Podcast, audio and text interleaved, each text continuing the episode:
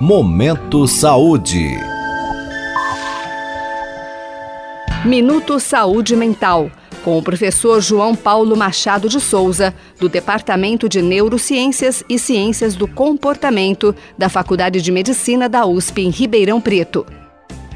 Segundo Hildebrando Moraes de Souza, os psicopatas ou sociopatas são personagens que despertam medo e curiosidade em muita gente.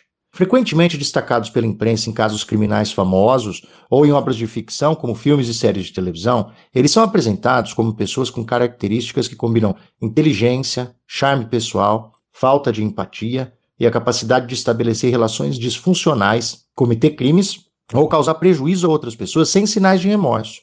O destaque que eles recebem aguça a nossa curiosidade e estimula fantasias, levando perguntas do tipo: como pode outro ser humano funcionar de maneira tão diferente e ser capaz de coisas que a maioria de nós sequer consideraria? Que caminhos que essa mente criou para produzir resultados tão chocantes? Ou foi a biologia ou a história pessoal a responsável pela constituição dessa pessoa? Mas perguntas talvez mais próximas ao esclarecimento do transtorno e menos relacionadas com a glamorização do fenômeno seriam: Será que a realidade corresponde ao que vemos na ficção? Esses termos existem como categorias diagnósticas? O que diz a ciência a respeito? E, por fim, existe cura? Os manuais que descrevem e classificam os transtornos mentais, né, o DSM e o CID, que a gente sempre fala aqui, não usam mais as expressões psicopatia ou sociopatia para se referir ao quadro. Tem controvérsia quanto a eles serem sinônimos e sobre possíveis diferenças entre um termo e outro, mas nenhum deles é considerado adequado em termos clínicos. O descritor clínico atualizado é transtorno de personalidade antissocial.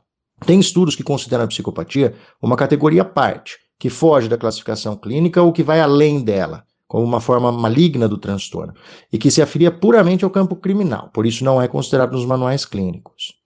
A definição por meio de sintomas associados ao transtorno de personalidade antissocial inclui uma longa lista, que, em resumo, indica um padrão de despreocupação com o que é certo e o que é errado, que tem como instrumento de atuação um conjunto de estratégias ou ações que inclui a manipulação ou uso de quaisquer meios, inclusive de outras pessoas, para se alcançarem objetivos só pessoais.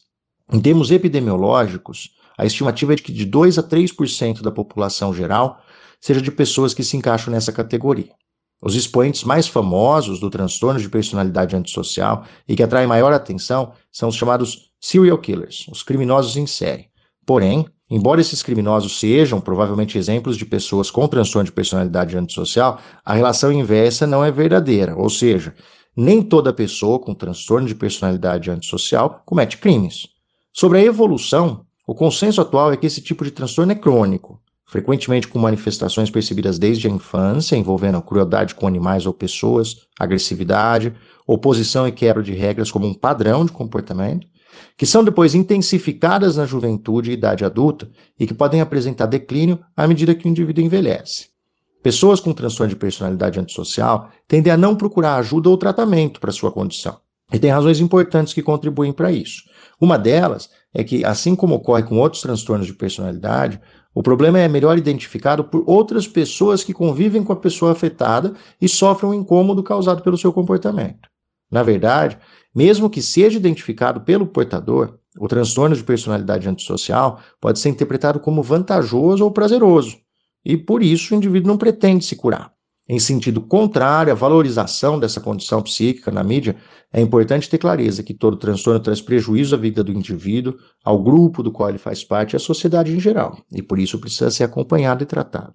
Ainda que a adesão e a resposta clínica aos tratamentos para o transtorno de personalidade antissocial sejam ruins, parece possível que intervenções precoces possam minimizar os danos à pessoa que sofre do transtorno e aqueles ao redor dela e mudar sua trajetória de vida. Boa saúde mental. Até a nossa próxima edição. Você pode participar deste boletim enviando suas dúvidas ou sugestões para o e-mail ouvinte@usp.br. Minuto Saúde Mental. Apresentação: Professor João Paulo Machado de Souza. Produção: Professores João Paulo e Jaime Alac.